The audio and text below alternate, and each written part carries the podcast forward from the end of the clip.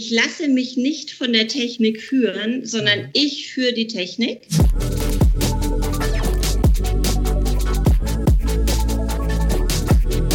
Digital Life Talk mit Jan Möllendorf. Herzlich willkommen zum Podcast Digital Life Talk. Mein Name ist Jan Möllendorf. In meinem normalen Berufsleben bin ich Gesellschafter der De facto. Die De facto hilft ihren Kunden, die Kundenbeziehungen zu digitalisieren. Insofern sind wir einer der Treiber der Digitalisierung. Als einer der Mitverantwortlichen des Stresses, der uns durch die Digitalisierung entsteht, kam mir die Idee, in einem Podcast mit Menschen aus allen Ecken unserer Gesellschaft über ihre Erfahrungen mit der Digitalisierung zu sprechen. Die Idee ist so, ganz viele verschiedene Aspekte, ganz verschiedene Chancen, aber auch ganz verschiedene Herausforderungen so zu identifizieren, weil wir alle erleben ja doch nur die Herausforderungen und Chancen aus unserem direkten Umfeld. So habe ich inzwischen gesprochen mit einem Digitalkünstler, einem Pfarrer, einem Arzt, einem Schriftsteller, einem Schauspieler, Generation Z-Vertretern, einem Aktivisten von Fridays for Future. Und heute nun, man muss sagen, endlich eine Frau. Eine ganz tolle Unternehmerin aus dem Raum Nürnberg. Nicole Kobiol hat in zweiter Generation die Führung des Schindelhofs übernommen und das Haus nach der Vorarbeit ihres Vaters und ihrer Eltern ganz toll weiterentwickelt. Wir sprechen über Buchungsplattformen natürlich, die Herausforderungen von Corona, die Chancen von Social Media für ein Hotelier und wir gucken auch in die Zukunft. Und äh, wie ich finde, hat Niki ganz tolle Gedanken zum Thema Umgang mit der Digitalisierung in der Gesellschaft und erzählt auch von einem Bewusstseinsseminar, das sie durchgemacht hat und leitet dazu über, dass man wohl vielleicht in dem Bewusstsein im Umgang mit den digitalen Tools noch ein bisschen arbeiten kann. Naja, und zum Schluss äh, haben wir sogar so weit gebracht, dass Niki sich vornimmt, einen Programmierkurs zu machen, um näher an die digitalen Themen und ein besseres digitales Verständnis zu bekommen. Ja, also es war wieder ein äh, sehr aufregendes, spannendes, interessantes, inspirierendes Gespräch. Ich hoffe, es geht euch auch so. Feedback wie immer an podcast.defacto.de oder natürlich über alle sozialen Kanäle. Jetzt hört rein. Bis dann. Ciao, ciao. Dann sage ich jetzt erst nochmal ganz offiziell, Niki, herzlich willkommen beim äh, Podcast Digital Live Talk. Dankeschön, Jan. Ich freue mich. Ich auch. Ich finde es ganz toll, dass du dir Zeit nimmst äh, für ein Gespräch und die Aufzeichnung von dieser Episode im Rahmen von Digital Live Talk. Die äh, von draußen zuhören, die wissen das ja nicht. Wir zwei kennen schon lange. Mein Start in Nürnberg verbinde ich immer auch mit deiner Person. Hannes Streng, du und der Michi und noch so ein paar andere, ne, BJU-Zeiten. Insofern freut es mich sehr, dass wir jetzt den Bogen so nach 20 Jahren weiterschlagen und die neuen Technologien nutzen und unser Gespräch aufzeichnen. Ich hatte dir ja schon ein bisschen am Telefon erzählt, worum es geht bei Digital Live Talk. Es geht im Großen und Ganzen über das Thema digitale Transformation, Veränderung der Gesellschaft, Stress der Gesellschaft, von äh, dem ich ausgehe, dass ein Teil dieses Stresses dadurch kommt, dass manche Leute gar nicht wissen, wie die Digitalisierung eigentlich genau wirkt, sondern dass sie einfach nur in ihrem kleinen äh, Universum leben und das nicht mitbekommen. Und deswegen spreche ich gerne mit Menschen aus allen Ecken unserer Gesellschaft. Ich hatte äh, mit dem Pfarrer schon gesprochen, Künstler, mit dem Schauspieler. Heute Morgen habe ich gerade veröffentlicht einen Podcast mit Maurice Konrad, ein Aktivist bei Fridays for Future. Insofern freue ich mich jetzt auch endlich übrigens eine Frau zu haben, mehr Culpa, also vielmehr, ich fühle mich nicht schuldig, sondern es ist eigentlich auch ein Faszinosum, das will ich jetzt gar nicht heute zum Mittelpunkt machen, vielleicht können wir da nachher nochmal drüber sprechen, warum ich tatsächlich lauter Männer hatte, mit denen ich gesprochen habe, äh, kommen wir später nochmal drauf. Ich freue mich, dass ich jetzt auch mit dir eine tolle Unternehmerin habe, eine, eine Frau, die sich mich, mit mir dazu austauscht. Der Start, den mache ich immer relativ einfach und frei, oder eigentlich das ganze Gespräch soll ja frei sein, aber ich, äh, wir wollen jetzt nicht deinen Lebenslauf im En Detail komplett aufarbeiten, der sehr spannend ist. Äh, ich schmeiße dann immer so gerne meinem Gesprächspartner rüber, was ist eigentlich alles passiert, das dazu geführt hat, dass du mir jetzt heute hier gegenüber sitzt. Wir sehen im Hintergrund einen ganz tollen Garten äh, und Gebäudeteile. Das ist vielleicht schon die Überleitung dazu. Ja, Mensch, ich bin äh, die zweite Generation im Schindlerhof und du bist auch mein Start äh, zurück in Nürnberg gewesen, ah. weil ich damals vor genau 20 Jahren eben auch nach sieben Jahren im Ausland zurückgekommen bin. Und da äh, habe ich mich im BJU angemeldet und dann haben wir uns kennengelernt und eben äh, die anderen Jungs waren ja auch alles Männer.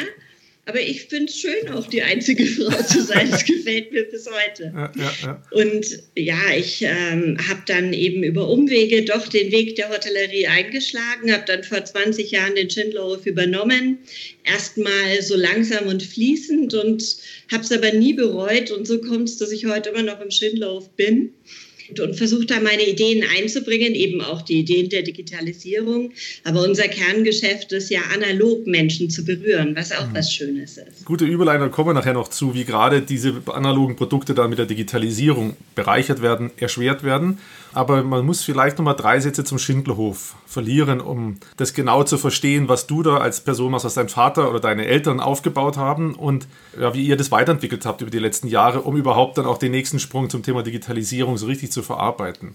Ja, meine Eltern haben sich äh, sehr, sehr früh selbstständig gemacht. Im Alter von 20, 25, 25 war der Klaus, glaube ich. Damals mit einer kleinen Creperie und hat dann einen Laden nach dem anderen gemacht von Themen, Konzepten wie zum Beispiel ähm, das Kontiki hat er eröffnet, äh, damals mit echten Pflanzen, echten Papageien und einer Boa Constrictor.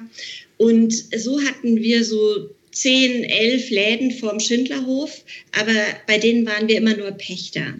Und es war für meinen Vater ein Gefühl Unternehmertum zweiter Klasse und hat sich immer gesehnt nach einem, ja, nach einem eigenen Reich, wo, wo die Immobilien nicht gepachtet sind und hat es wirklich lange gesucht und hat dann den Schindlerhof gefunden.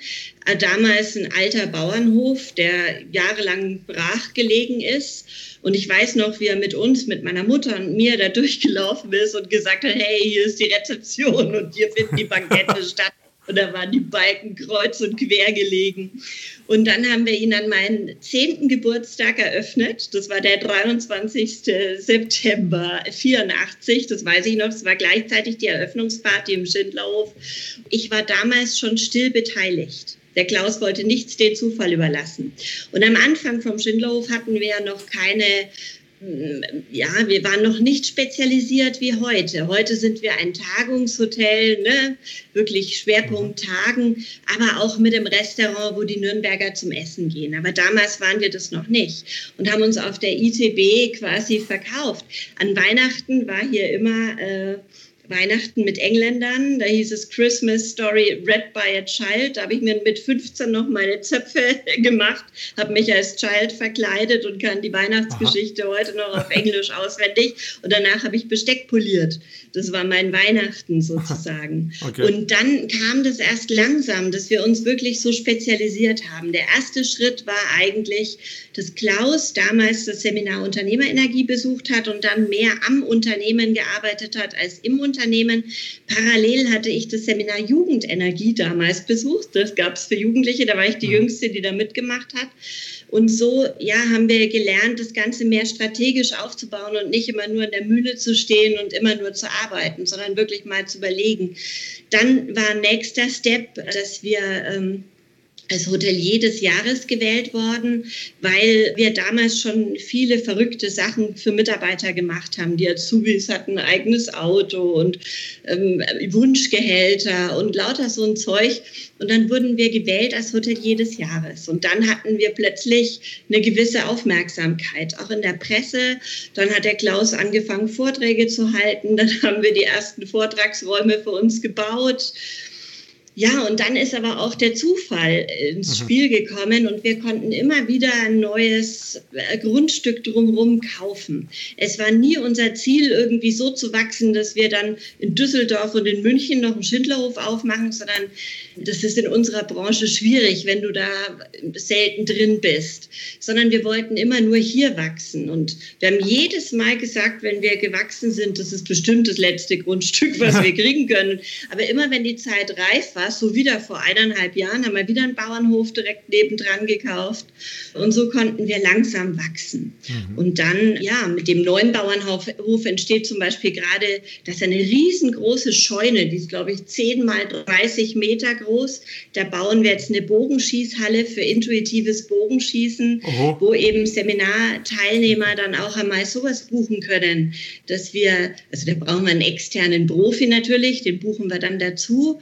Und dann kann man mal intuitives Bogenschießen machen und so dieses Gefühl aus dem Bauch raus ins Ziel zu treffen.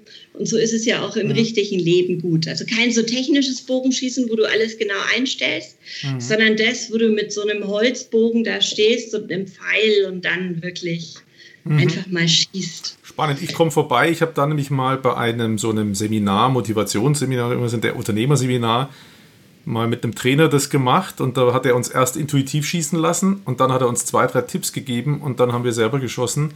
Und man denkt ja nicht, wie viel Atmung zum Beispiel ausmacht. Das ist mein ja. Schlüsselerlebnis von da, wie bedeutungsvoll Atmung ist. Insofern finde ich eine tolle Sache, äh, da komme ich vorbei. Ja, du übrigens, ich bin auch bei einem Seminar drauf gekommen und bei einem Jahreszielplan habe ich den Referenten gebucht für unsere Teamleader, mit denen ich zum Jahreszielplan bin. Ja. Habe am Anfang vom Jahreszielplan dann das mit den Technik da gemacht für das mhm. Bogenschießen. Und das Ende des Jahreszielplans sah so aus, dass wir im Dunkeln mit Leuchtpfeilen alle gemeinsam auf diese Scheibe geschossen haben und es ging von uns allen der Pfeil ins Ziel. Hm. Ich kriege jetzt noch Gänsehaut, wenn ich darüber ja. spreche. Ja, und das ja. ist auch so schöne Verankerung, diese Ziele, die du im Unternehmensleben hast, dann da eben auch, mhm. weiß ich nicht, ins Herz zu bringen. So. Sorry, das wär, weil du gerade sagst, du hast das auch einmal in so einem Workshop erlebt. Ich war eben auch wirklich begeistert davon. Das ist eine coole Sache. Also das klingt wirklich cool und das äh, ist auch schon wieder für mich inspirierend. Das will ich unbedingt mal, mal ausprobieren. Und man sieht da ja schon, ihr seid nicht einfach nur als Restaurant oder als Hotel gestartet, das hast du ja auch schon so angedeutet, es hat sich immer weiterentwickelt. Das Spannende ist eben ja, dass dein Vater Referent wurde letztendlich für seine Unternehmerthemen. Also vorher war er noch yeah. beim Schmidt-Kolleg, muss man dazu sagen, das war ja dieses Seminar, das du erwähnt hast als Gast und jetzt ist er praktisch ja dann selber Referent geworden. Das hast du ja auch übernommen, nicht? Du bist ja auch in dieser Rolle nachgerutscht oder hast du selber dir das aufgebaut? Genau. Oder? Also ich habe mich limitiert auf 50 äh, Seminare und Vorträge im Jahr, okay. weil mein Hauptgeschäft ist wirklich der Schindlerhof. Und wenn ich nur das machen würde, dann hätte ich hier zu wenig Zeit. Und der Klaus hat es ja bis zu 200 Mal im Jahr gemacht. Ne? Wow. 220 Tage war, glaube ich, sein stärkstes Jahr als Referent. Also das wäre mir jetzt too much. Ja, ja. Das heißt, der Reiserei durch Deutschland, Europa, wenn man Pech hat, noch durch die ganze Welt, nicht? Und ja. dann kann man das Unternehmen nicht mehr so führen. Du hast auch Familie, das äh, kommen wir dann nachher auch nochmal sicherlich drauf. Insofern ist, muss man da ein bisschen sich einschränken. Nicht? Aber es verbindet man ähm, auch immer mit dem Schindlerhof, mit dem Konzept Schindlerhof, weil das, was ihr vor Ort macht, wird als Unternehmer gelebt und nach außen getragen und damit entsteht ja auch eine Außenwirkung, Markenaufbau. Ähm, das ist insofern eben relevant jetzt gerade auch für mich bei dem Podcast, weil beim Thema Digitalisierung es ja auch um die Frage geht, wie man nach außen auftritt oder wie man gefunden und gebucht wird. Und da kommen wir dann aber sicherlich später nochmal äh, noch drauf. Jetzt haben die Leute hoffentlich ein Bild vom Schindlerhof, in der, in der Region eine Nummer, aber ich weiß, äh, wenn ich sage, ich komme aus Nürnberg, gibt es so ein paar Dinge, die oft genannt werden, eher der Schindlerhof als manch anderes Hotel, das wir im Ort haben, zum Beispiel. Also ihr seid äh, auch über die Region mhm. hinaus bekannt. Jetzt nochmal eins ganz kurz, weil als wir beide uns kennenlernten, war für uns beide ja die Digitalisierung noch ein bisschen hinterm Berg, sag ich mal, gelinde mhm. ausgedrückt. Wie kam für dich die Digitalisierung als Unternehmerin oder als Privatperson auf dich zu? Für mich geht die Geschichte ein bisschen da los, als das erste iPhone rauskam. Und ich weiß noch, als das erste iPhone raus, also eine Homepage hatten wir natürlich schon auch, ne, vorher. Ja. Aber als das erste iPhone rauskam, da hat mein Mann uns das äh, in New York, der ein Freund von uns war gerade in New York, hat er uns das kaufen lassen, mhm. hat uns zwei iPhones hierher geschickt. Dann haben wir das in Düsseldorf von einem Hacker hacken lassen, dass wir das als Telefon in Deutschland benutzen können. Man durfte dann cool. aber kein Update machen. Ja, ja. Und dann haben wir angefangen, mit diesen Apps rumzuspielen und haben, ja, wir waren beide total fasziniert davon und waren eigentlich mit einer von den ersten in Deutschland, die dieses Teil in der Hand hatte. Und das ist für mich so, ja, damit habe ich Blut geleckt, was das mhm. Thema Digitalisierung und dieses ganze Feld betrifft. Mhm. Und dann habe ich mich mehr und mehr damit beschäftigt. Als du das in der Hand hattest, würdest du sagen, da war dir sofort klar, wow, da kommt was auf uns zu oder war das eher noch so kindliche Nee, das Neugier war eher so, boah, das, ist, das macht Spaß. Okay. Das macht Spaß. Ich habe jetzt da nicht weiter gedacht, was auf uns zukommt, ja, sondern okay. ich habe nur gedacht, das, das macht richtig Spaß und das zu entdecken. Mhm. Und dann äh, kam mir erst später zu überlegen, was könnten wir damit machen, was könnten wir damit anstellen, wie könnten wir das nutzen. Mhm. Erst einmal war es so wirklich der Spaß, damit zu spielen. Ja, ja okay. Was ja oft eine gute Annäherung an sowas ist. Lieber äh, mit Spielen und selber Spaß dabei haben, dann kann man schneller und bessere Ideen, glaube ich, entwickeln, als wenn man so eine Doktrin von oben bekommt, du musst was machen. Übrigens, bei mir war das ja ganz ähnlich. Also es fing ein bisschen früher an, aber du erinnerst dich vielleicht daran, dass der Michi, der Hannes, der Klaus und ich in, und noch zwei andere in äh, Tokio waren. Ah, äh, 2007 und da war ja bei uns das iPhone noch nicht vorhanden. Es war präsentiert, als wir drüben waren, ne Quatsch, 2008, 2007 war iPhone präsentiert, 2008 wir in Tokio und da hat es uns damals äh, völlig geflasht. Also neben dem Spielen mit, mit Smartphones, die wir da gesehen haben, war uns dann auch schon relativ schnell klar, oh, wow, wow, das bedeutet ganz viel für unser Business. Damals, mhm. äh, 2008 waren wir dann der Meinung, alle haben bald überall QR-Codes und die kann man alle lesen. Das hat dann viel länger gedauert als gedacht. Aber das war damals meine Begegnung mit dem Smartphone und damals übrigens mit den sozialen Medien auch. Dann haben wir immer gefragt, was machen die den ganzen Tag da eigentlich, wenn die da in der Bahn rumhocken und immer rumspielen? Da meinten mhm. die, die sind in den sozialen Medien. Damals war ich schon angemeldet bei Facebook, aber hatte überhaupt keinen Schimmer, was das bringt. Kannst du dich noch daran erinnern, wann du dich angemeldet hast bei Facebook? Wann habe ich mich angemeldet bei Facebook? Oh je, das, das kann man sogar sehen. Also es ist schon lang. ich dachte auch, da hätte es vielleicht so ein Erlebnis gegeben nach dem Motto, ein Gast war da und hat uns... Nein, es äh, war so, ja. weil ich, äh, ich habe in Lausanne studiert mhm. und in meinem Semester waren alleine äh, 70 Nationalitäten Aha, okay. und die haben sich natürlich dann in die ganze Welt verteilt. Ja. Und dann war eben Facebook so eine praktische Möglichkeit mit meinen ganzen Freunden aus der ganzen Welt in ja. Kontakt zu bleiben. Ja, ja, okay. Und so habe ich mich damals auf Facebook angemeldet. Ah, also ist aber schon auch ewig her. Und das, das war der Grund, äh, warum ich mich angemeldet habe. Und das war natürlich cool, weil der die sind wirklich in der ganzen Welt verstreut. Und ja. dann war das ganz easy äh, zu sehen, was der andere macht und ähm, ja, und die Kommentare zu kriegen. Und dann, ja, so, so kam Facebook zustande. Ja, da sind wir ja mitten bei einem der schönen Vorteile von Facebook und sozialen Medien, dass man verbunden bleibt. Das ist ja, ein, wie ich finde, ein Riesenvorteil. Nachher kommen wir im Laufe des Ganzen sicherlich auch nochmal auf die Nachteile, die es jetzt vielleicht zum Beispiel als Unternehmer hat bei dem Ganzen. Aber da können wir ja mal inhalten, hatte ich mir gerade so als Frage überlegt bevor wir die ganze Reise machen, würdest du jetzt aus heutiger Sicht sagen, es ist zwar alles schwierig und kompliziert geworden, aber es hat mir geholfen, die Digitalisierung, weil es gibt Absolut. auf einmal Dinge, die sind besser geworden? Absolut. Also ja. ich finde ja auch, wer nicht mit der Zeit geht, der geht mit der Zeit. Ne? Also ja, ja. natürlich kein Trend ohne Gegentrend und es gibt auch welche, die das extrem leben, ganz ohne Digitalisierung, das geht schon auch. Aber, aber für mich hat es extrem viele Vorteile, mit Menschen in Kontakt zu bleiben, aber auch ähm, zum Beispiel so über, ja, über den Schindlerhof und das Leben im Schindlerhof zu berichten. Ja. Einfach so Momentaufnahmen, Fotos zu machen oder kleine Videos und dann zu posten, um so, weil wir verkaufen ja nicht nur Hotelzimmer, Speisen und Getränke, sondern es ist auch irgendwo ein Lebensgefühl. Ne? Es ist mhm. in der Tagung das Lebensgefühl des permanenten sich weiterentwickeln und im Restaurant das Lebensgefühl des Entspannens. Da habe ich jetzt neulich erst einen Pianospieler reingestellt, wie im Restaurant schön Piano spielt, die den Stress rausnimmt nimmt und mhm.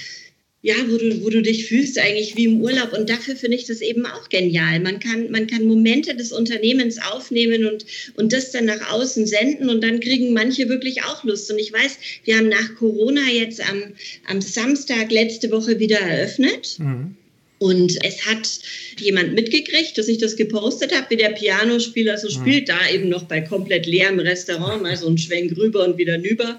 Und dann ist sie gekommen und, und ist zu mir in die Rezeption gekommen und hat gesagt, Niki, hey, ich habe gesehen, äh, ihr eröffnet und der Nake spielt wieder und ich wollte unbedingt dabei sein. Und äh, das, das, also man erreicht wirklich auch Leute. Ne? Ich habe nicht das Gefühl, dass das nur ins Leere läuft.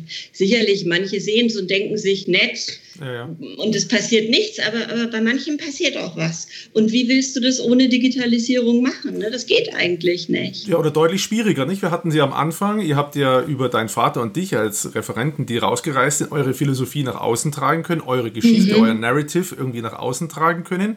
Wenn ihr das über normale Medien transportieren wolltet, dann habt ihr immer einen Journalisten gebraucht, der netterweise genau eure Worte benutzt. Wenn du Glück hast, mhm. macht er das. Und heute habt ihr die Chance, das ja selber zu steuern, was der Inhalt ist, die Aussagen, den Schwenk über den Raum äh, zum Beispiel. Insofern ja. glaube ich, ist eine tolle Ergänzung, auch schon so ein kleiner Einblick, wie zwar das Referenzsein wahrscheinlich für dich auch spannend ist und auch für dich lehrreich, aber das nicht mehr so notwendig ist, weil man ja Digitalisierung durch die Digitalisierung neue Plattformen nutzen kann, um sich zu präsentieren. Ne? Ja, aber das Referenzsein finde ich trotzdem auch spannend, weil äh, damit äh, kannst du schon auch Leute, also andere Unternehmen inspirieren, wie man mal neue Wege gehen kann. Und ich werde gleichzeitig ja dabei aber auch immer wieder inspiriert. Ne? Jetzt ah, ja, habe ich nächste Woche Edeka. Also ich, finde das unheimlich spannend, egal wie viele mhm. Branchen das sind. Bei jeder Branche lernst du was Neues, bei jedem Teilnehmern, wenn die diskutieren, lernst du wieder was Neues, was mich auch wieder auf eine neue Idee bringt. Weil es ist immer spannend und es ist eine herrliche Möglichkeit, über den Tellerrand zu schauen, ohne jetzt nach Tokio zu fliegen oder, oder eine Trendreise zu machen. Ah, ja. Es ist eigentlich wie eine kleine Trendreise, die noch dazu bezahlt wird. Das und wenn es eigentlich cool. Genau, das ist noch, ja, das ist noch, genau. Sag's nicht so laut, ne? nicht, dass die dir nachher dein Honorar zusammenstreichen. Nein, aber es ist ja auch immer eine Reise in sich hinein, sage ich immer so als Begriff. Ne? Jede Präsentation vorzubereiten, wenn man im Kopf durchgeht, was man sagen will, überprüft man sich ja selber, glaube ich das, was ich da gerade sage? Ist das wirklich richtig? Und damit ist ja schon jede, jeder Vortrag, den man halten will, ist ja eine Überprüfung seiner eigenen Gedanken und dann kriegt man manchmal noch Feedback und kriegt neue Impulse und so entwickelt man sich auch. Und äh, immer im eigenen Saft schmoren, das äh, bekanntlich, das funktioniert nicht. Insofern verstehe ich und äh, glaube ich das. Was ich also toll finde ist, und das müssen wir natürlich, wenn wir über Vermarktung sprechen und Chancen der Digitalisierung, die die mit sich bringt für die Vermarktung, natürlich auch über Buchungsplattformen mal sprechen. Weil ich mhm. würde wetten, 80 Prozent der Hoteliers, wenn ich die gefragt hätte, dann hätten die erstmal gesagt, oh Gott, Booking.com, mein Tod. Das kam bei dir bei der Digitalisierung noch gar nicht vor. Äh, sag doch mal zwei, drei Sätze, wie du zu Thema Booking.com und anderen Plattformen stehst. Ja, also wir sind auf HRS und Booking zu buchen, äh, ganz normal über unseren, wir haben ja keine verschiedenen Tarife, sondern wir leben eine Preisgarantie, mhm. auch außergewöhnlich in einem Hotel. Wir haben da ein paar Zimmer drin, aber das ist nicht unser Hauptgeschäft. Also okay. es, ist, es ist ganz gut, da kommen am Wochenende vielleicht mal ein paar über die Durchreise rein, so. Mhm. Wir nutzen das schon, aber wir sind jetzt auch nicht auf allen Plattformen vertreten. Also Booking und HRS, da sind wir aber dabei. Und ich sehe da eben auch die Vorteile, aber ich, wir, wir lassen das jetzt da nicht explodieren. Wir, unsere okay. Tagungsräume, die brauchen natürlich auch Hotelzimmer. Das, das wird gebucht über die Firmen, die dann da sind. Ich würde mal sagen, ungefähr Pi mal Daumen, 50 Prozent der Hotelzimmer sind mit den Tagungen vermietet. Okay. In der Zeit vor Corona, im Moment ist ja alles sortiert sich so ein bisschen neu und 50 Prozent sind Geschäftskunden, die in der Region zu tun haben. Da sind ja viele Unternehmensberater dabei, die ohnehin dann immer wieder direkt bei uns buchen, wenn sie ja. bei Siemens, Adidas, Puma oder was ja. oder solche Firmen zu tun haben.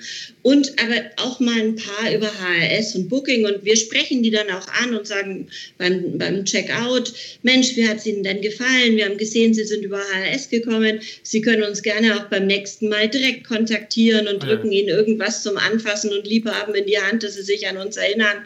Und dann wirklich, das funktioniert eigentlich ganz gut, dass sie dann auch beim nächsten Mal sagen, hey, der Schindlerhof, das war cool, da rufe ich an oder ich schreibe, die meisten schreiben eine Mail, anrufen tut eigentlich kein Mensch mehr. Aber eine ja. Mail schreiben und dann wird es eingebucht und fertig. Ja, ja. Oder Sie buchen direkt über die Homepage, das kannst du ja auch. Äh, jeder versucht einfach wirklich seinen Laden so gut wie möglich, so wie in jeder anderen Branche auch, so gut wie möglich an den Mann zu bringen. Und Booking und AS sind natürlich da auch gute Möglichkeiten dafür. Ähm, und wenn man das so kalkuliert, dass man dann die Prozente anderswo wieder reinholt, ist das auch eine Möglichkeit. Ich würde niemals sagen, es ist was richtig oder falsch, ja, sondern ja. viele Wege führen nach Rom. Es ist spannend, sich auch andere Wege anzuschauen. Hm. Mich stören tatsächlich bei HRS und Booking schon die hohen Provisionen, die da zu zahlen sind. Und deswegen versuche ich das ein bisschen zu reduzieren. Aber ganz ehrlich, die Digitalisierung an sich bringt für mich, würde, mir fällt da kein Nachteil ein. Nachteil fällt mir vor allen Dingen bei meinem Kind ein. Ja, zehn Jahre alt und den musst du zwingen, dass er mal offline geht und ist immer nur am Rumzocken und am Kommunizieren, auch über WhatsApp mit seinen Freunden. Da gibt es 97 verschiedene Chatgruppen und da da bin ich dann schon eher mal am Nachdenken und denke mir, hey, ihr Süßen, könnt ihr nicht mal mit dem Fahrrad rausfahren, an der Haustür klingeln und dann mit diesen Meerschweinchen spielen, so im richtigen Leben? Und weil Fußball ist ja gerade nicht, also vor Corona hat er unheimlich viel Fußball gespielt, aber das ist ja auch gerade ah, ja. ähm, schwierig. Ja, ja. Aber, aber da, die, die, die, die machen, die gehen dann da online, spielen auch zusammen Spiele online äh, und kommen gar nicht mehr auf die Idee mit dem Fahrrad. Da muss man die wirklich zwingen, muss das mhm. WLAN abstellen. Das ist natürlich im Schindlauf schwierig. Ich kann schlecht das WLAN abstellen, ja, ja, ja, weil mein Sohn gerade sonst, äh, ja, und dann aber ich zwinge den dann schon liebevoll. Da freut er mhm. sich dann ja auch, wenn er mal wieder im richtigen Leben mit den äh, Freunden zusammen ist. Aber das ist schon ein Akt, wo ich mir denke, Jesus Christ, also das Leben ist nicht nur digital. Diese ja. Digital Natives, die denken ja wirklich nur digital. Das macht mich auch manchmal ein bisschen verrückt. Und ich brauche für mich auch immer Dinge, die mich wieder erden. Also zum Beispiel habe ich neun Bienenvölker im Schüttlerhof stehen. Und wenn ich dann da äh, den Honig ernte oder, oder gucke, was die so machen, dann ist das wieder was Schönes. Hat mein Sohn zum Beispiel auch überhaupt kein Interesse dran oder, oder einfach andere Dinge, die, die mhm. mich wieder auf den Boden der Tatsachen zurückholen. Zum Beispiel bin ich in einem Kirchenvorstand. Du hast ja gesagt, du hast mit einem Pfarrer gesprochen. Ja. Ich glaube, ich bin seit, seit acht Jahren auch wieder zufällig dahin gekommen cool. und in St. Jakob in Nürnberg im Kirchenvorstand. Jawohl. Auch eine ganz andere Welt. Ja, ja, ja. Und es ist auch wieder spannend. Ne? Das inspiriert mich aber auch wieder für hier. Kirchenleben mit Ritualen, die, die, die wichtig sind. Das Rituale haben wir dann wieder auch im Schindlerhof eingeführt. Also Deswegen hatte ich auch recht früh schon einen Pfarrer, äh, Peter Lissi aus München, weil ich mir immer wieder überlegt habe, hat nicht die Kirche die Möglichkeit, äh, uns zu helfen als Gesellschaft mit diesem Stress, der sich auf der Digitalisierung ergibt, damit besser umzugehen. Zu einer Lösung bin ich noch nicht gekommen und habe jetzt noch nicht gefunden, wie die Kirche da helfen kann. Du, die Kirche geht auch digitale Wege. Ne? Ja, ja. Also auf Facebook, Instagram sind wir drauf. Äh, wir haben unsere eigene Kirchen-App. Ja. Äh, wir sind noch nicht so weit, aber wir planen quasi, wir sind ja eine Pilgerkirche. Also äh, auch eine der, ich meine, nur zwei offizielle Kirchen auf dem Jakobsweg gibt es. Eine mhm. ist in Hamburg und eine unsere in Nürnberg. Das heißt, wir haben viele junge Leute, die pilgern und die sind dann quasi einmal bei uns und dann weg. Dann ist die Idee, die über diese äh, Jakobs-App, also es ist noch mhm. nicht so, aber wirklich in Planung einzufangen und, und über denen in Kontakt zu bleiben. Dann ist es ja auch so, immer mehr Menschen treten aus der Kirche aus, weil sie es altmodisch finden.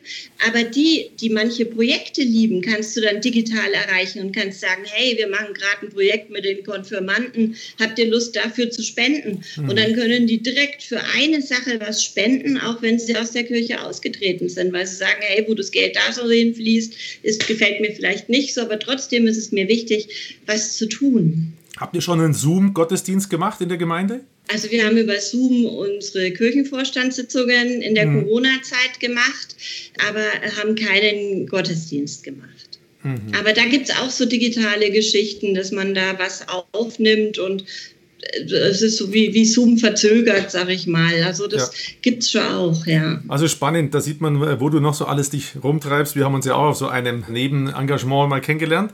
Ähm, genau. Ich würde jetzt gerne nochmal zurückkommen, äh, würde auch nochmal verknüpfen, dein Kritik an der Digitalisierung, die ja ein bisschen auf sagen wir, Jugend, heranwachsende Jugend sich bezieht. Äh, ein Blog, den ich auf jeden Fall mal ansprechen wollte, war das ganze Thema Mitarbeiter. Einer der wichtigsten Gründe ist ja erstmal, ihr müsst Mitarbeiter gewinnen. Und da hatte ich mir so in der Vorbereitung überlegt, die tun sich wahrscheinlich leichter, die richtigen und guten Mitarbeiter, die zu eurem Konzept passen, zu gewinnen, als es früher der Fall war. Stimmt diese Annahme von mir, dass ihr euch leichter tut oder ist das eher anders? Vor allem, wie hat sich das Profil der Bewerber verändert, vielleicht durch die Digitalisierung? Wir haben uns früher schon nicht schwer getan und toi toi toi, äh, knock on wood, mhm. wir tun uns auch bis heute nicht schwer, äh, Bewerber okay. zu finden. Ich glaube, dadurch, dass wir so viel über unser Unternehmenskonzept erzählen, über unsere Unternehmenskultur, ist es klar, wir sind ein Laden, wo Leistung Leistungsorientierung oben steht, wo auch der Spaß bei der Arbeit oben steht, wo die Freiheit oben steht. Und da ziehen wir schon die an, die darauf Bock haben. Mhm. Früher war es wirklich sehr stark mit den, mit den Vorträgen, aber auch jetzt noch. Also die Hotelfachschulen, die dann zu uns kommen mit Hausführungen. Danach bewerben sich eigentlich immer zwei, drei mhm. bei mhm. uns, die, die Lust haben, nach der Hotelfachschule zu uns zu kommen.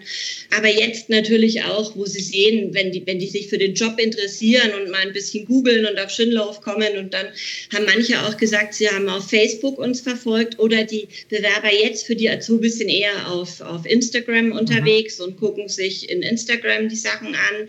Wenn ich meine Bewerbungsgespräche habe, was ja gerade wieder im Moment die Zeit ist, durch Corona hat sich das ein bisschen verzögert, weil ich wollte nicht mitten in Corona diese ganzen Bewerbungsgespräche führen.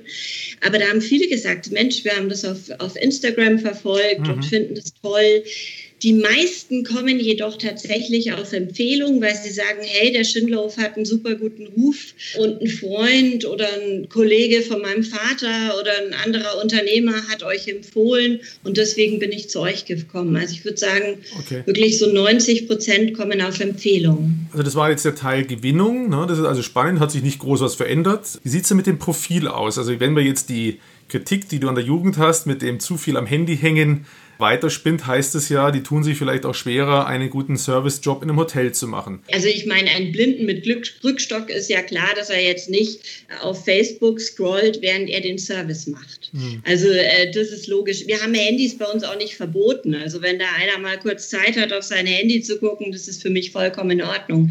Aber die Leute, die die Gastfreundschaft lieben, die lieben auch diese eben dieses Thema analoge Berührung. Mhm. Das haben die auch im Blut. Du kannst dir Herzlichkeit niemandem beibringen. Das müssen okay. die irgendwo mitbringen.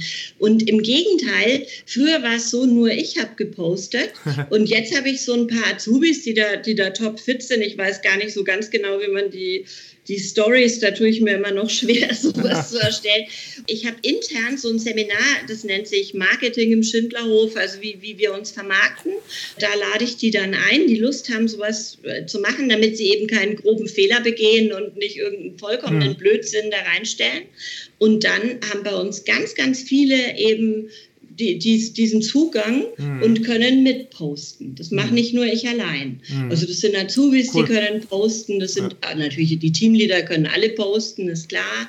Ich genieße das, dass ich das nicht mehr alleine machen muss, weil die junge Generation ist da fitter und mhm. die hm. erstellt dir äh, coole Sachen da. Wir haben ja auch Schindlerhof TV gegründet, oh. in Verbindung mit deutschewirtschaft.tv, haben also unser eigenes TV-Studio gemacht. Okay. Und da mache ich mit den Azubis eben auch richtige Videos. Ja. Das letzte war zum Thema Gastfreundschaft. Da sind wir dann äh, an den Flughafen gefahren und haben da äh, gedreht, wie der Scheich landet. Also okay. ein verkleideter Azubi von uns landet. Oh, da haben wir Ärger gekriegt, da wurden wir erst weggeschickt. Man ja. darf sich nicht so leicht. Wir sind dann wiedergekommen ja, und haben das weitergedreht. Und dann haben wir ein super geniales Video dazu gedreht und dann posten die das wieder auf ihren Kanälen. Hey, wir haben mitgemacht beim neuesten Schindlerhof-Video. Und da kommen dann auch wieder ein paar, die sich bewerben. Also das ist wirklich cool. Also du hast einen schönen Satz gesagt, äh, dass man das im Blut hat oder nicht. Und dann würde ich jetzt nochmal zu deinem Sohn zurückgehen, die Kritik, die du an ihm hattest. Ich glaube, er wird es im Blut haben, eure Energie für Service und für Hotelier und dass der jetzt so viel rumdattelt, das nervt dich wahrscheinlich so wie deine Eltern vielleicht genervt hat, dass du über den Fernseher gehangen bist. So war es zumindest bei uns damals. Meine Eltern haben, wir haben viel Stress gehabt wegen Fernsehzeiten. Das ist, äh, ist ja so ein bisschen meine These, dass uns zwar nervt, dass die alle viel dranhängen, aber es ist einfach nur was anderes, als wir damals gemacht haben. Und es, entweder hat man es im Blut oder nicht. Und ich glaube, dein Sohn wird irgendwann das Handy weglegen und auch mit viel Begeisterung an, am Tresen stehen. Würde ich ahnen. Ähm, du lass mich dir ganz kurz klar. eine Geschichte von meinem Sohn erzählen, die Los, mich da eine gerne. gewisse Ruhe kriegen lässt. Pass auf. Der ist absolut Fußball begeistert, geht gerne, wenn der Club spielt, ins Stadion. Dann hat er herausgefunden, an welchen Plätzen der reservieren muss, damit er möglichst vorne dran ist, wo die Spieler rein und rausgehen, damit er die Trikots von den Spielern einkassieren kann. Dann hat er das rausgefunden, dass es da, wo eben auch die, ähm, die, die Disabled sitzen, mhm. ne, die im Rollstuhl mhm. und so weiter hat er sich mit einer aus dem Rollstuhl angefreundet, Nein. die da eine Dauerkarte hat. Ja. Dann lässt die ihn jetzt immer gleich direkt rein zu dem Rollstuhlbereich. Da bist du nämlich ganz direkt da. Und irgendwann hat doch jetzt äh, dieses letztes Jahr der FC Bayern gegen Nürnberg mal gespielt bei einem Freundschaftsspiel. Da hat er es so geschafft, das Trikot von Coutinho zu gewinnen und hat das daheim hängen. Ey, wenn der sich was vornimmt, dann schafft er das. Da habe ich dem keinen einzigen Tipp gegeben. Übrigens, er hat der, äh, dem, dem Mädel im Rollstuhl einen Gutschein für den Schindlerhof geschenkt. hat er entschieden? nicht zum Schießen. Ja. Also der, der ja. arbeitet schon mit allen Tricks und der wird sein Leben meistern. Und ja, äh, ja und hat er, er, so wie ich auch, ich bin mit einer großen Freiheit aufgewachsen und so wächst mhm. er auch mit einer großen Freiheit auf. Und ich habe auch ein sehr großes Vertrauen, dass es klappt. Aber so im Alltag, manchmal sage ich schon, Jesus Christ, hey, du weißt schon, das richtige Leben mhm. ist auch noch ein bisschen hier. Ich glaube ja sehr stark daran, dass wir als Eltern Werte vorleben und die interpretieren die dann für sich dann schon auch richtig. Auch wenn er jetzt mehr am Handy hockt, als du das vielleicht machen würdest, ich glaube, die Werte kommen rüber. Das ist so für mich meine Erkenntnis, wenn ich meine Kinder anschaue. Da bin ich beruhigt, dass du das sagst, weil deine sind ja schon ein bisschen älter. Absolut. Das, genau. das freut mich. Ich spreche schon ich, aus Erfahrung. Ich habe ja noch eine kleine, die so alt wie dein Sohn, aber auch die Großen, äh, die meistern ihr Leben schon ganz gut. Äh, man hat vorher immer gedacht, die hängen nur am Handy, aber die können schon vieles, vieles. Und man lebt wahrscheinlich sehr, sehr viel vor. Insofern ist das, glaube ich, eine gute Erklärung.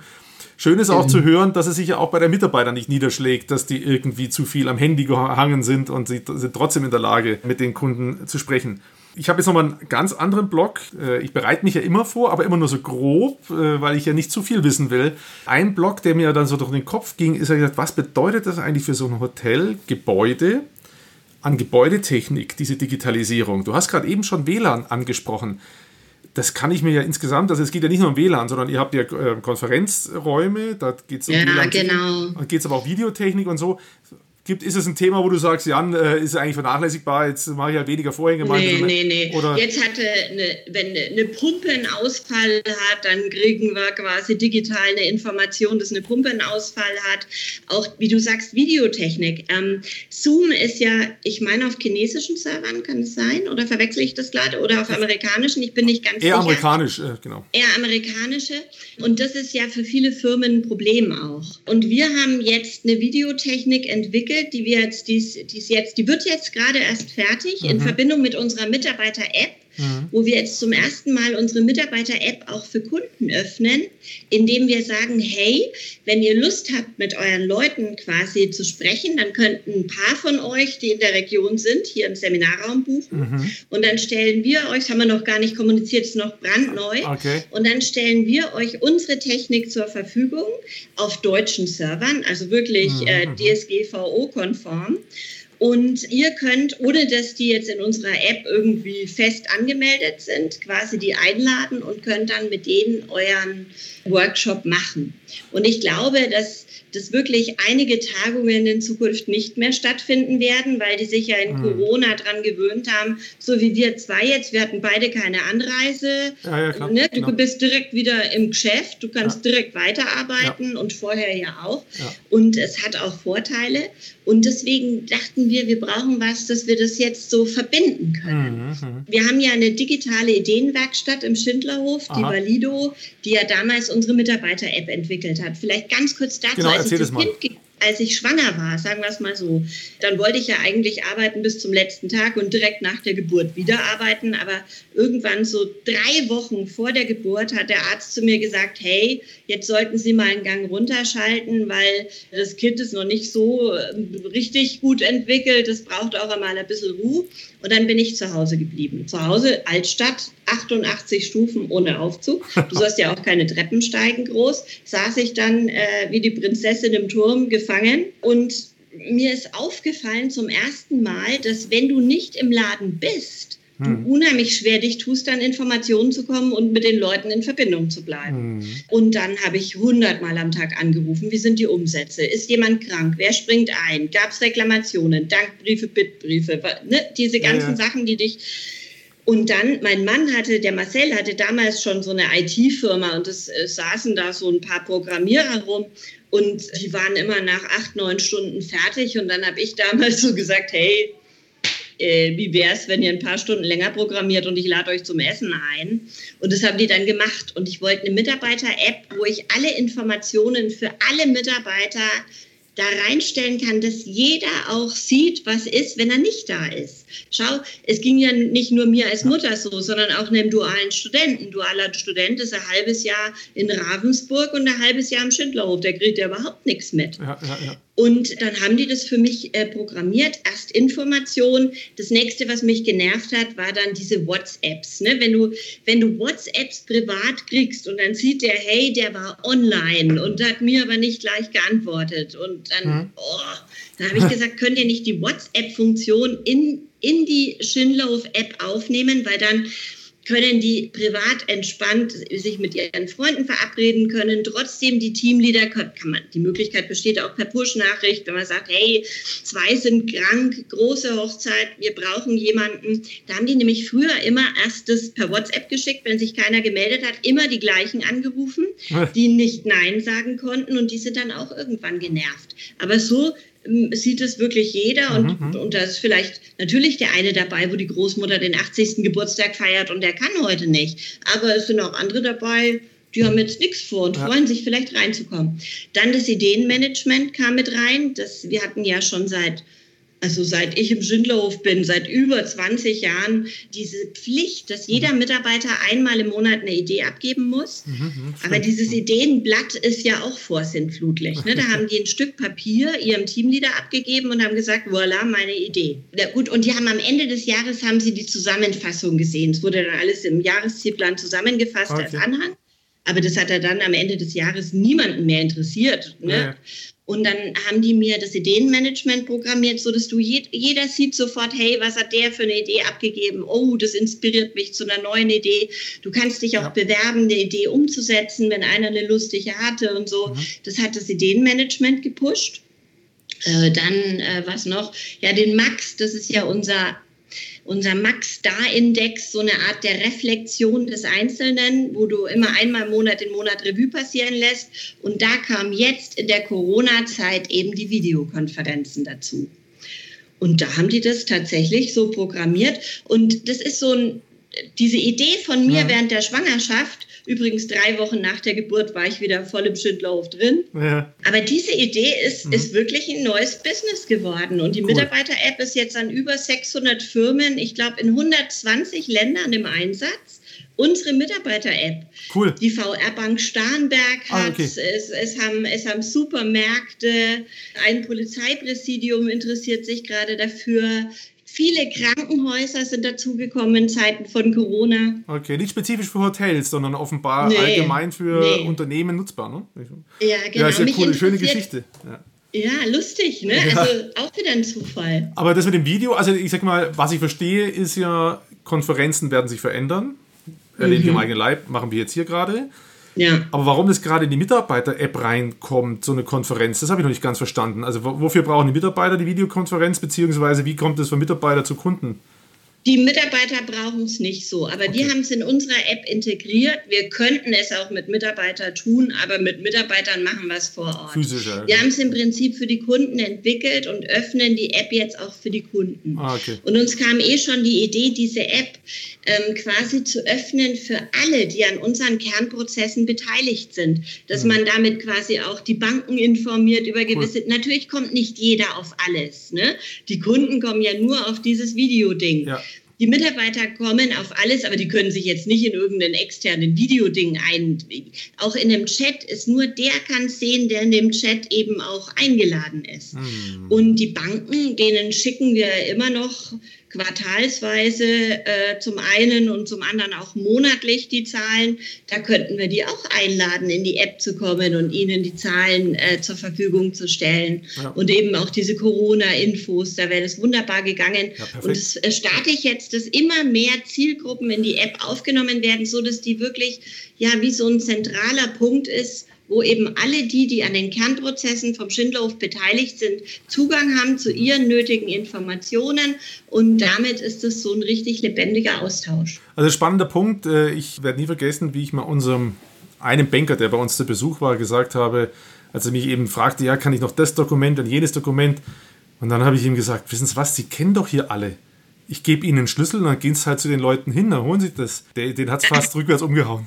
Das glaube ich so. Da habe ich gesagt, Sie sind Banker, Ihnen kann man vertrauen, äh, dann unterschreiben Sie mir, dass Sie den Schlüssel haben und dann ersparen Sie uns doch allen Arbeit und Sie können überall mit jedem reden. Sie brauchen nie mehr zu zweifeln, ob das, was ich Ihnen in einem äh, Vier-Augen-Gespräch oder in einem Sechs-Augen- oder Acht-Augen-Gespräch mitgeben, äh, es der Wahrheit entspricht. Sie können sich das selber ja. alles organisieren. Also und hat er das dann gemacht? Ja, er hat es nicht haben wollen. Äh, er hat es nicht das war ihm zu arg war da überfordert, glaube ich, mit dieser Freiheit. Aber, Aber ich glaube an diese Vision. Auch ein Datenschutzproblem. Ne? Die haben ja auch unglaublich hohe Auflagen und, und haften auch selbst. Also ich kann die schon auch irgendwo gut verstehen, weißt gut, du? Genau, es ist keine grundsätzlich keine Kritik an ihnen, das verstehe ich auch, die haben ihre Themen. Diese Vision gefällt mir, dass ja jemand erst richtig erfolgreich sein kann, wenn er sich auch mit seinen Dienstleistern, seinen Zulieferern und seinen Kunden mhm. voll verzahnt. Mhm. Das ist äh, sicherlich gibt es ja jeweils immer Grenzen, aber manche Lieferanten würden vielleicht schneller, besser, anders äh, liefern, wenn sie genau wüssten, was bei euch gerade los ist. So mhm. muss ja mhm. immer irgendeiner zum Hörer greifen, sag ich mal, oder eine E-Mail schreiben, sagen, ich brauche jetzt, ich weiß nicht, keine Ahnung, 30 Kilo Filet. Äh, der mhm. hätte es vielleicht schon ahnen können, als jemand die äh, Menükarte das erste Mal geschrieben hat, sage ich jetzt mal. Mhm. Ne? Da hätte er das schon ja, loslegen können. Also damit möchte ich jetzt ein bisschen experimentieren. Ja, klingt cool. Also Videokonferenzen. Ich wollte jetzt noch mal eins, Thema Technik. Da waren wir ja losgelegt und dann können wir nachher nochmal über die Vision der Zukunft für so ein äh, Konferenzhotel sprechen. Weil ich glaube, du hast ja auch kurz genickt dazu. Das ist ja schon für so ein Haus wie euers eine ganz schöne Investition. In jedem Zimmer ordentliches WLAN, ja. keine Ahnung, was für Digitalisierung. Also ich kenne Boxen überall, Musikboxen. Also man hat auf einmal mhm. sehr viel Technik die man betreuen muss. Sag mal, das ja. ist für euch ein Batzen, oder? Äh, auch finanziell. Das ist ein teurer Spaß. Allein, ja. allein auch der Support äh, von der IT-Firma, die uns mit allem betreut. Ne? Da, ja. Allein da der monatliche Support. Ich möchte es nicht missen, aber, aber es ist wirklich ein Batzen Geld, der da rausfließt. Aber den musst du einfach investieren, finde ich. Auch die Technik, dass quasi alle Mitarbeiter auf das Netzwerk zugreifen, alle Dokumente, die gesichert sind und DSGVO-konform und Zeug und war. Und dann die Hotelbuchungssoftware, auch mhm. wieder eine Geschichte für sich. Also du brauchst unheimlich viele technische Unterstützung. Wenn man jetzt mal so das geistige Auge 100% eures Kostenbudgets mal vorstellt, als du angefangen hast, gab es ja diese Technik mit Softwarelizenzen für die Buchungssoftware und andere Dinge noch nicht. Dann hat es heute einen gewissen Anteil, diese IT-Kosten, nenne ich es mal, sowohl Service als auch Software- und äh, Technikkosten. Was hat es dafür verdrängt oder welche Dinge sind dafür weniger bedeutend geworden oder ist es einfach nur insgesamt mehr geworden? Die, die Positionen sind alle gleich groß. Das ist jetzt schwierig, es ist weniger geworden, das kann ich dir jetzt gar nicht genau sagen. Uns ist es auch in Zeiten von Corona aufgefallen, wie hoch einfach die Kosten sind. Hotellerie und Gastronomie ist ja ohnehin schon ein Business, wo du unheimlich hohe Kosten hast. Ihr, ihr wisst es ja vom Spitzingsee, ja, ne? das ja. ist exorbitant. Ja mir fällt, mir fällt wirklich gar nichts ein, was weggefallen ist. Das also eher ist, oben drauf gekommen und muss halt irgendwie mit reingeholt werden, als das jetzt was ja, verdrängt. Die Umsätze sind ja auch ein Stück weit wieder gewachsen seitdem, ne? Ja. muss man ja schon auch sagen.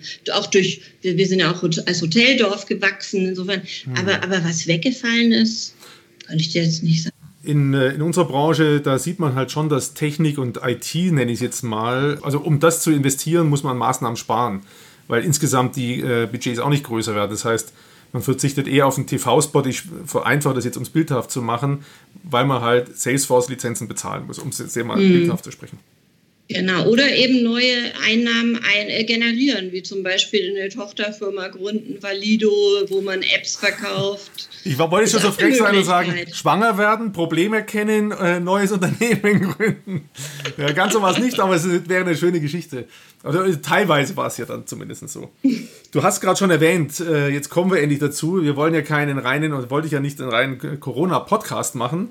Nee. Aber insbesondere ihr als Hoteliers seid natürlich durch diese Corona-Pandemie unglaublich erschüttert in eurem Geschäftsmodell und das wird garantiert irgendwelche Folgen haben. Tasten wir uns mal näher, noch mal langsam noch mal ran. Also ein Tag war alles aus bei euch, keiner kam mehr. Das war ja für dich auch ein Sprachrohr, die sozialen Medien zu nutzen, um auf die Situation der Hoteliers aufmerksam zu machen. Sag vielleicht noch mal da drei, vier Sätze. Du hast ja auch nicht alle Leute erreicht, dann habe ich ja bei dir bei deinem Post gesehen. Du hast dann die sozialen Medien genutzt und hast auch ein bisschen was erreichen können damit, ne? Meinst du das Video, wo ich, was ich gepostet habe? Da waren mehrere, okay. zwei längere Posts, die du gemacht hast auf Facebook. Da hattest du auch was dazu gesagt, dass du im Prinzip hinter den Maßnahmen stehst, aber jetzt reicht es so ungefähr. Das war der Punkt, wo die Kinos öffnen durften, genau, wo rauskam, dass die Kinos öffnen, aber die Tagungshotellerie geschlossen bleibt. Nur Bildungsstätten durften Tagungen abhalten, ich sag mal IHK, aber Hotels geschlossen. Und da ist mir die Hutschnur gerissen. Da hätte ich auch dagegen geklagt, weil das ist absolut nicht nachvollziehbar. Also am Anfang stand ich ja sowieso voll dahin, denke ja nicht, dass jemand wegen uns stirbt, um Gottes Himmels Willen. Ja. Aber wenn Kinos und, und ähm, Theater und so weiter öffnen dürfen und die Tagungshotellerie nicht und die IHK auch dann, da hat bei mir das Verständnis ausgesetzt. Aber noch in der gleichen Nacht, ich glaube um 23 Uhr noch was, kam dann vom DEHOGA die Info, okay, Sie brauchen okay. nicht mehr zu klagen, äh, Tagungen werden ebenfalls erlaubt sein, eben mit den Auflagen. Du darfst keine Gruppenarbeiten machen, ist ja klar. Du, du darfst nicht diese dicken Stifte, die, die muss jeder seinen eigenen Stift haben. Und, mhm. und natürlich die normalen mit 1,50 Meter Auflagen, das, das muss alles eingehalten sein. Und dann war ich ja wieder beruhigt. Aber das, das Video, ja. was was da unten dran hing, das war ein Video, was ich gepostet habe, als die DSGVO rauskam. Das, Erzähl war, mal was das dem war ein Video. Video, das habe ich wieder gepostet, weil es so gut gepasst hat. Ja. Nach dem Motto, love it, change it or leave it. Ey, ich, ich liebe es nicht, ändern kann ich es auch nicht. Soll ich jetzt auswandern oder was? Und da haben die doch mit DSGVO äh, also wirklich solche Auflagen äh, gehabt.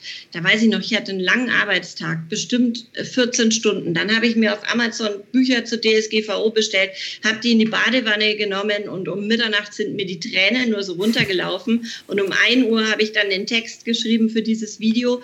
Und das wurde, glaube ich, wirklich, also 18.000 Mal geklickt und also richtig oft geteilt auch. Das ist ein, immer noch ein super Video und das hatte dann in Corona einer nochmal geteilt und hat geschrieben, hey, das ist immer noch aktuell. Und dann habe ich mir gedacht, hey, der hat recht, das ist immer noch aktuell und dann habe ich das genommen und nochmal geteilt. Und das war dieses Video dann. Ah, okay. Das Video habt ihr, ich hatte das zwar gesehen, aber ich hatte schon vorher gesehen, wie oft schon allein dieser andere Post geteilt wurde und kenne dich ja, erlebt dich ja auch in den sozialen Medien als meinungsstark und hatte dann für mich gesagt, da muss ich nochmal nachhaken und das nochmal äh, hier diskutieren, wie du die sozialen Medien als Sprachrohr für dich als Unternehmerin ja nutzt. Das war so ein bisschen Ja. das, was ich jetzt mal ein bisschen rausarbeiten wollte. Das ist ja, Das, ist immer, dass ich immer, das hat so einen Titel, anregen, sich aufzuregen mit drei Totenköpfen, dann wäre ich immer sauer.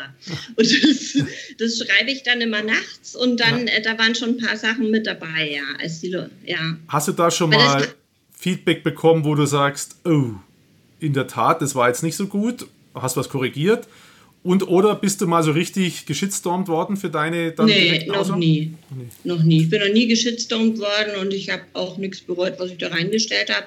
Mir fällt auch gar kein negativer Kommentar ein. Nee, Okay. es, es hat irgendwie auch wieder toi, toi, toi, hat gut geklappt. Also, da ich als Unternehmer mehr auf deiner Seite stehe und dann nicke ich ja auch immer bei deinen Dingen. Ich weiß natürlich, insbesondere von deinem Vater habe ich so schöne Zitate immer wieder im Kopf, wo ich weiß, die können natürlich polarisieren. Äh, Einer seiner Sätze ist doch immer, ich bin so schwarz, ich werfe im Kohlekeller Schatten. Ah ja, das war sein Satz, aber dann habe ich ihn davon über. Dann bin ich ja bei der FDP eingetreten. Da habe ich, das war auch ungefähr 15 Jahre, glaube ich, her oder 16 Jahre. Dann habe ich mit einem Freund nachts zusammen zwei Flaschen Wein getrunken und wir haben über Politik gelästert.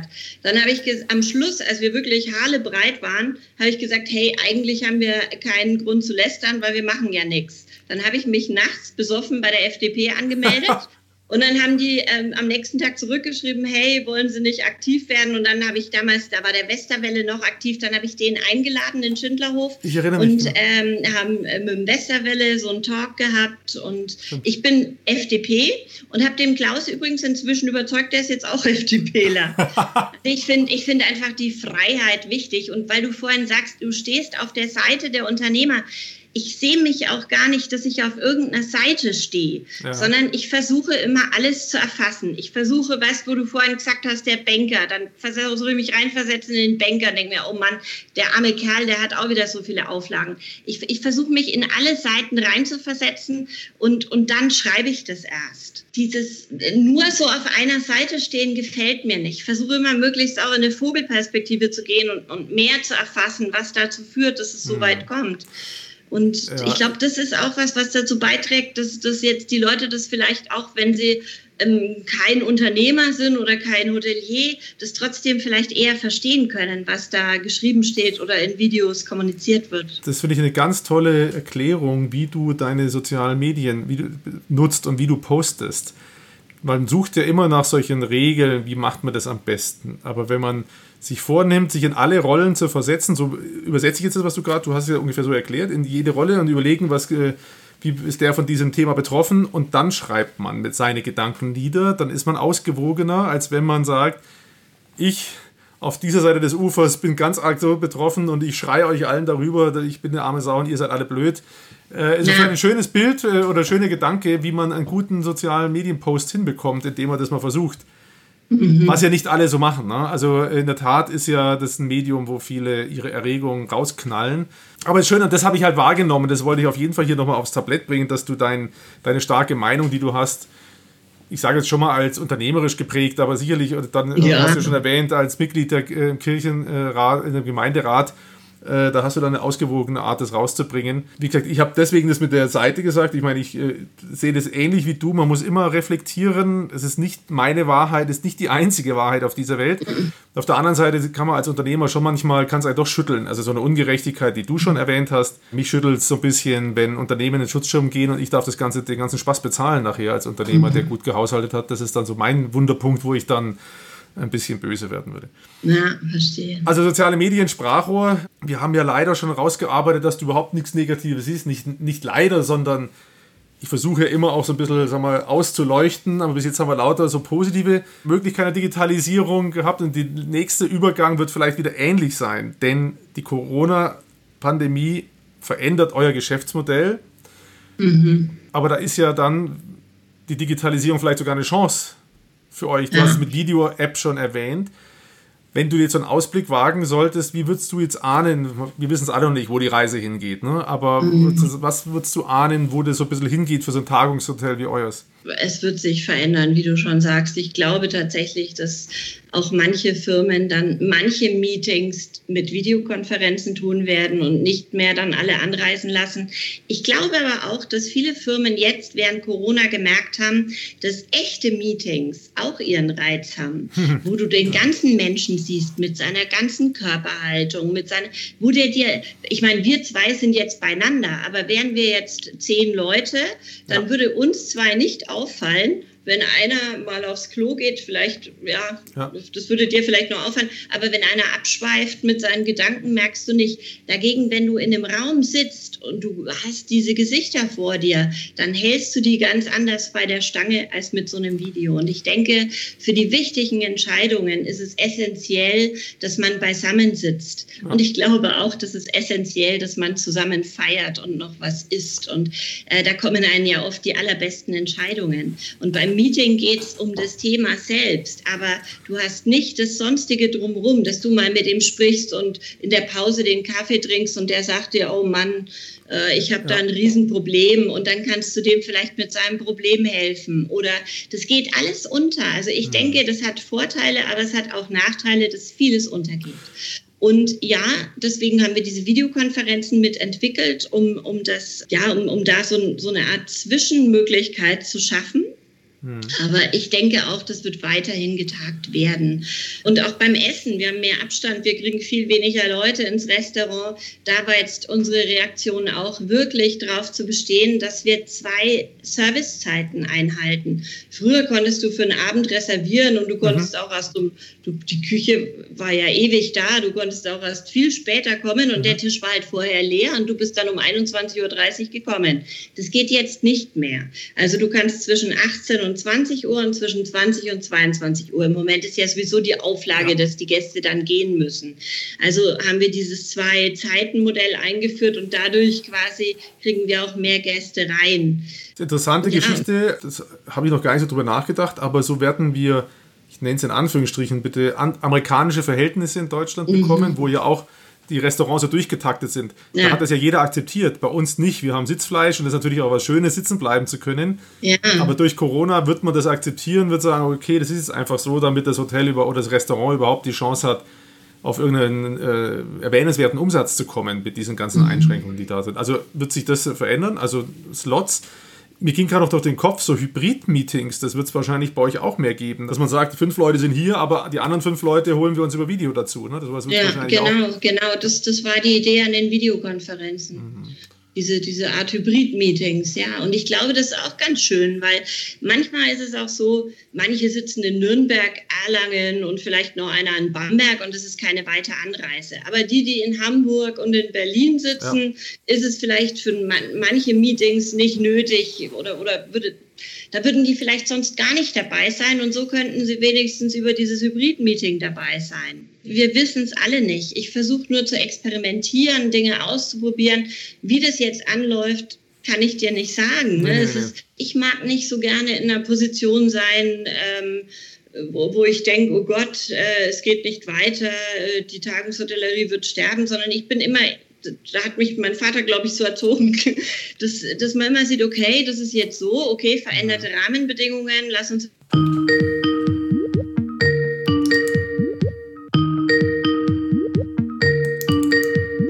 Hallo?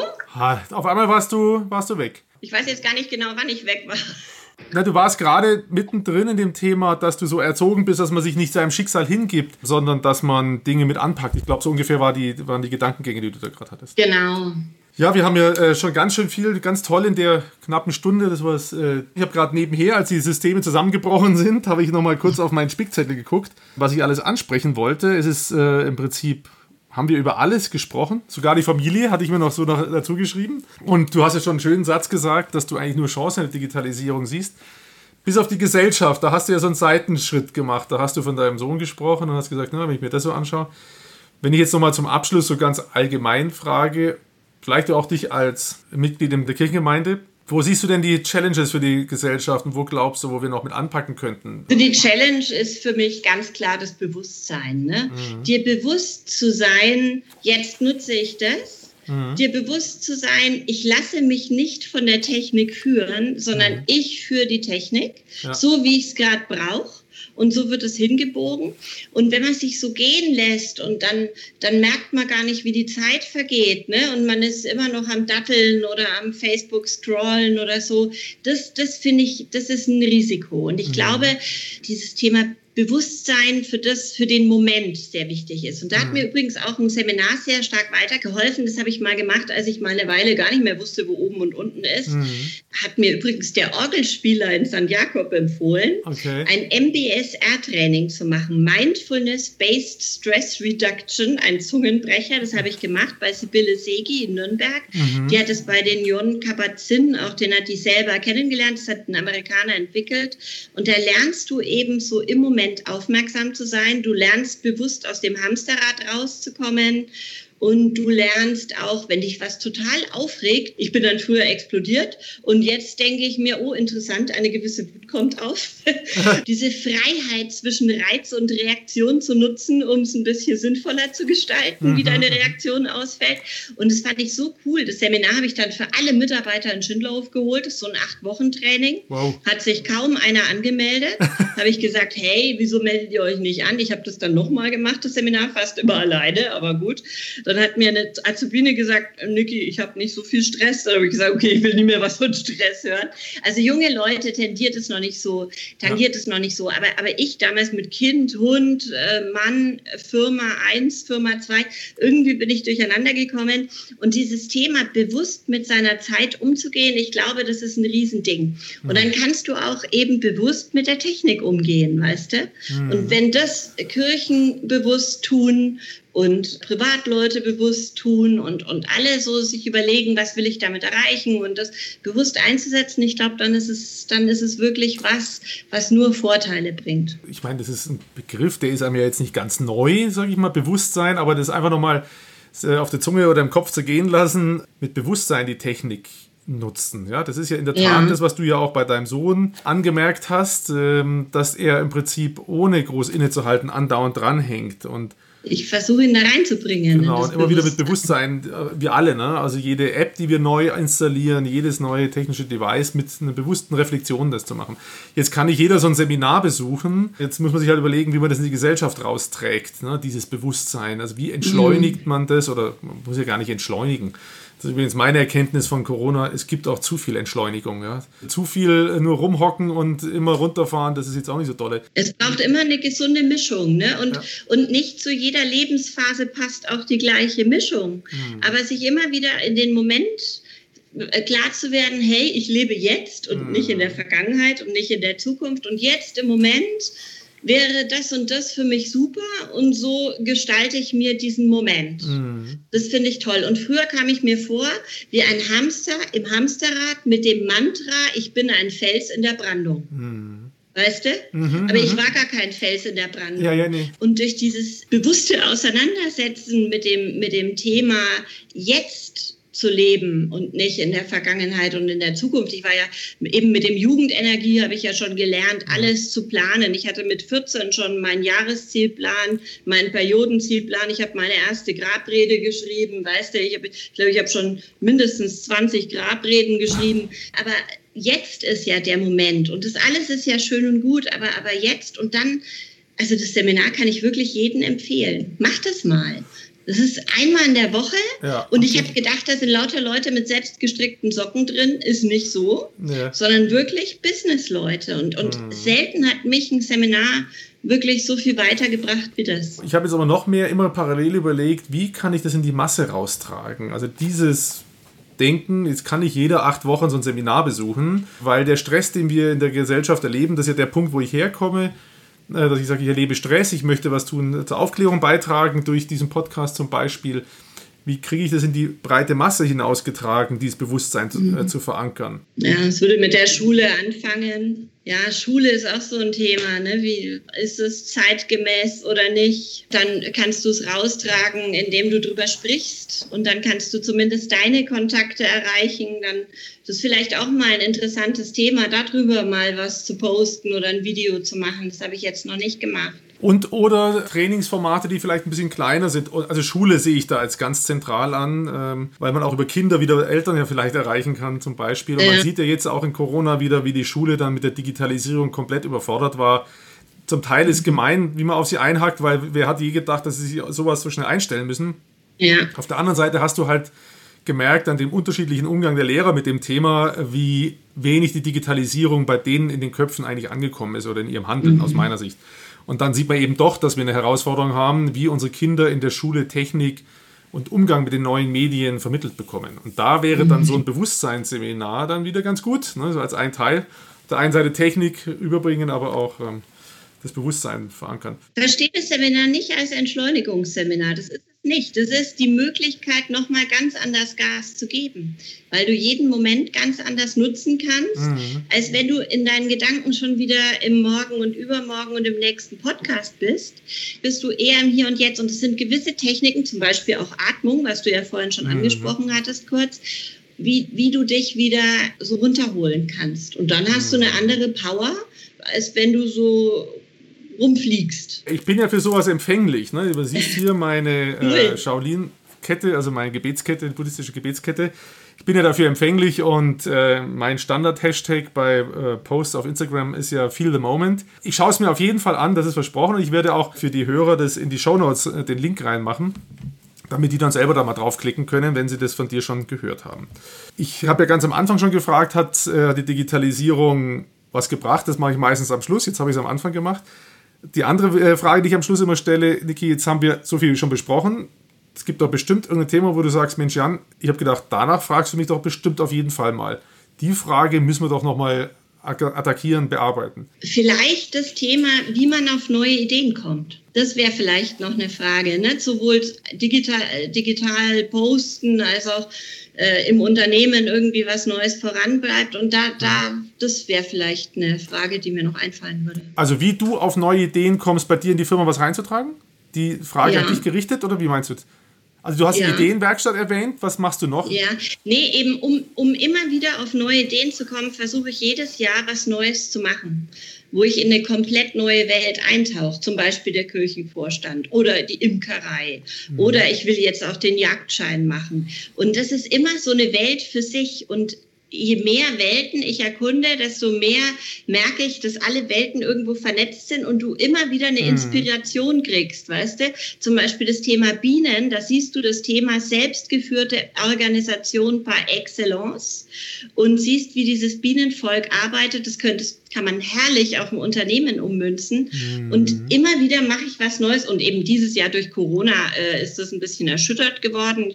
Aber sonst mache ich jedes Jahr irgendwas Neues, was überhaupt nichts mit meinem Geschäft zu tun hat. Mhm. Und das finde ich auch eine spannende Sache. Das würde mir jetzt noch so einfallen. Ja, das ist eine, wirklich eine spannende Sache, ähm, weil ich jetzt noch nicht überlegt habe. Wie gesagt, mein Thema ist ja ein bisschen immer stärker auf die Digitalisierung hin digitale Transformation, Stress für die Gesellschaft. Wenn man das jetzt zum Prinzip macht, dass man sagt, ich mache jedes Jahr was Neues, dann bleibt man damit ja immer wieder auf in der Spur, dass man lernen muss. Und dann nimmt man ja. alles Neue nicht als Belastung wahr, sondern dann ist halt das jetzt was Neues, was ich jetzt auch lernen muss.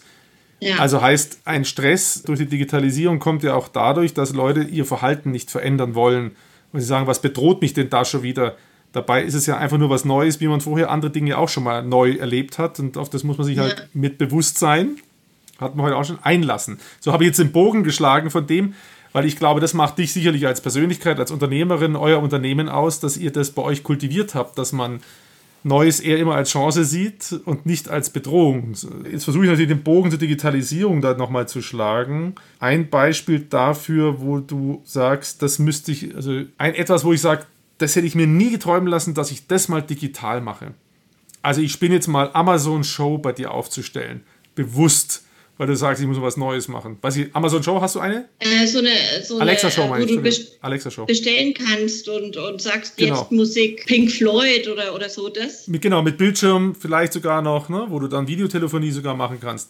Ja, Also ja, hast du ja. dafür so ein Beispiel, wo du sagst, da habe ich mich mal richtig unter Stress gesetzt und gesagt, jetzt muss ich mal das mal erkunden. Oder eine Programmiersprache lernen. ist ja ein meiner The- Lieblingsthemen, sonst immer, dass ich sage, man muss eigentlich programmieren lernen, damit man überhaupt versteht, was, was, da, was man da macht. Das wäre mal was für nächstes Jahr. Das Programmiersprache lernen, das finde ich echt spannend, ja. Stimmt. Und- da habe ich noch gar nicht dran gedacht. Dadurch, dass ich diese App dann so entwickelt habe. Ich meine, Digitalisierung hält dann auch in alle diese Bereiche, Ja. geht es mit rein, weil wenn mein Imkerpate nicht immer haben wir gleichzeitig Zeit, der hat mir heute früh auch ein Video geschickt und hat gesagt, Niki, äh, schau, wir müssen noch mal gucken, wie ist der Schwarmtrieb. Und dann schickt er mir ein Video und dann ähm, muss ich da mal gucken gehen bei den Bienen, wie der Schwarmtrieb so ist. Also das ist, äh, Ja. Die Digitalisierung geht in alle Bereiche rein, auch in die Kirche, wie schon gesagt. Eben äh, die Mitgliedschaft ist nicht mehr die klassische, sondern vielleicht eine andere in Zukunft. Und ich glaube, da gibt es noch viel mehr Möglichkeiten zu entdecken. Und deine Idee, die Programmiersprache mir mal anzuschauen, das muss man da gut rechnen können. Äh, oh Gott. nee. Nee? Also es sind tendenziell dort Leute versammelt, die sowas machen, die gerne Mathe gemacht haben, aber ich würde sagen, es ist kein Ausschlusskriterium. Das habe ich in meinem allerersten Podcast übrigens, erinnere mich jetzt dran, schon als Thema gehabt. Da war der Marc Gumpinger, äh, heute Digitalkünstler, davor war er Unternehmer, letztendlich ist er immer Programmierer geblieben. Früher hat er Spiele programmiert, heute Kunst. Und da habe ich halt auch so die These vertreten, ja, und es können halt sind nicht alle gute Mathe, deswegen können auch nicht alle programmieren. Dann hat er mir dann zwischendrin irgendwann im Podcast gesagt, ich war immer ganz schlecht in Mathe. also Ach, das beruhigt mich. das wird dich beruhigen und es ist eher für ihn wie Gedichte schreiben, wie Kunst, als Mathe. Das würde er so ungefähr jetzt antworten. Ach, wie schön. Und ich kann dazu auch noch einen Tipp geben. Es gibt nämlich in Berlin, es gibt es wahrscheinlich auch in anderen Städten und andere Anbieter, den Iron Hack heißen die. Das Iron Hack? Iron Hack, so wie Stahl. Äh, Hacker, also Hack, HCK. Meine Tochter hat bei diesem Iron Hack den Full Stack Web Developer Kurs gemacht, jetzt in Corona. Und Ach, ist cool. jetzt äh, ganz glücklich, weil sie ist jetzt Full-Stack Web-Developerin. Also man kann es relativ leicht lernen. Sie, leichter heißt, klar, die hat Zeit reingesteckt, aber macht es mal. Und wenn es nur die einfachste Programmiersprache ist, wo du einfach mal ein kleines Programm schreibst, du wirst sehen, du kapierst plötzlich manche Dinge viel besser und lernst sie viel besser. Danke dir, das mache ich. Ich siehst freue mich schon drauf. Gut, Niki, wir haben wieder alles durchgemacht, schweren technischen Start zwischendrin abgebrochen. äh, ich fand es wieder ganz Schön war's toll und äh, mit Bewusstsein, das zum Beispiel werde ich jetzt auf jeden Fall mit diesem Gedanken über das Bewusstsein, werde ich jetzt noch ein bisschen weiter äh, durch den Tag gehen. Schön. Und ich mit der Programmiersprache. Danke dir, dass du mich eingeladen hast. Und es war eine Freude, mal wieder endlich mit dir zu sprechen. Ja, Vielleicht dann auch bald mal wieder im richtigen Leben. Neulich war ich schon kurz davor, bei euch zum Essen zu kommen, äh, aber ich mache es definitiv bald mal wieder richtig, dann sehen wir uns mal wieder in der richtigen Welt. Cool. Freue ich Sag einen mich. lieben Gruß an die ganze Familie, alle, die mich kennen, ja, Marcel und die Co. Und alles Gute erstmal. Du auch. Bis, Bis bald. Tschüss. Ciao, Jan. Tschüss. Ja, das war's schon wieder. Ich hoffe, es war für euch genauso inspirierend wie für mich. Vielleicht bucht der ein oder andere ja ein Bewusstseinsseminar. Ich habe es noch nicht gebucht. Wer weiß, was noch alles kommt. Ähm, ja, ich freue mich über jedes Feedback auf allen Kanälen. Gerne an podcast.defacto.de oder natürlich allen bekannten sozialen Medien. Bis dahin, bleibt gesund. Ciao, ciao.